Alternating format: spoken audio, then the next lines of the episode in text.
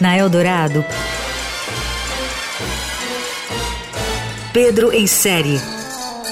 Tudo sobre séries, filmes e outros enlatados. Com Pedro Venceslau.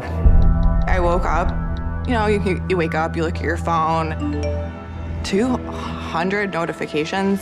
A internet era um faroeste sem lei quando, em 2012, um sujeito despontou nas redes e ganhou muito dinheiro praticando a pornografia da vingança de forma ostensiva e zombando da cara das autoridades.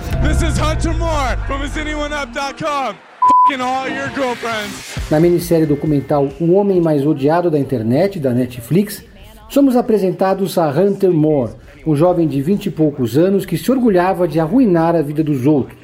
E pior, ele tinha milhares de seguidores.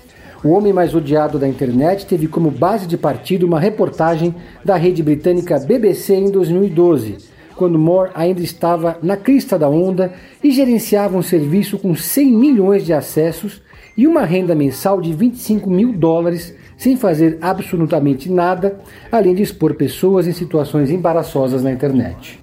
Hunter dizia na cara dura que sua missão era mesmo estragar a vida das pessoas Chegou a se comparar a Charles Manson e se autoproclamou o rei da revenge porn. A produção acompanha a mãe de uma das vítimas após Moore compartilhar fotos de sua filha nua na internet. O canal que ele criou era o site Is Anyone Up, focado em conteúdo explícito masculino e feminino, sem o consentimento das vítimas. O mais bizarro dessa história é que a popularidade de Hunter subia conforme ele aumentava a lista de vítimas. Ele tinha seguidores fiéis que idolatravam a misoginia e praticavam toda sorte de discurso de ódio em seu fórum. O homem mais odiado da internet, da Netflix, mostra como Hunter fez tudo à luz do dia sem ser punido por seus crimes e expõe o ponto de vista das vítimas que se reúnem para tentar impedi-lo de continuar destruindo vidas.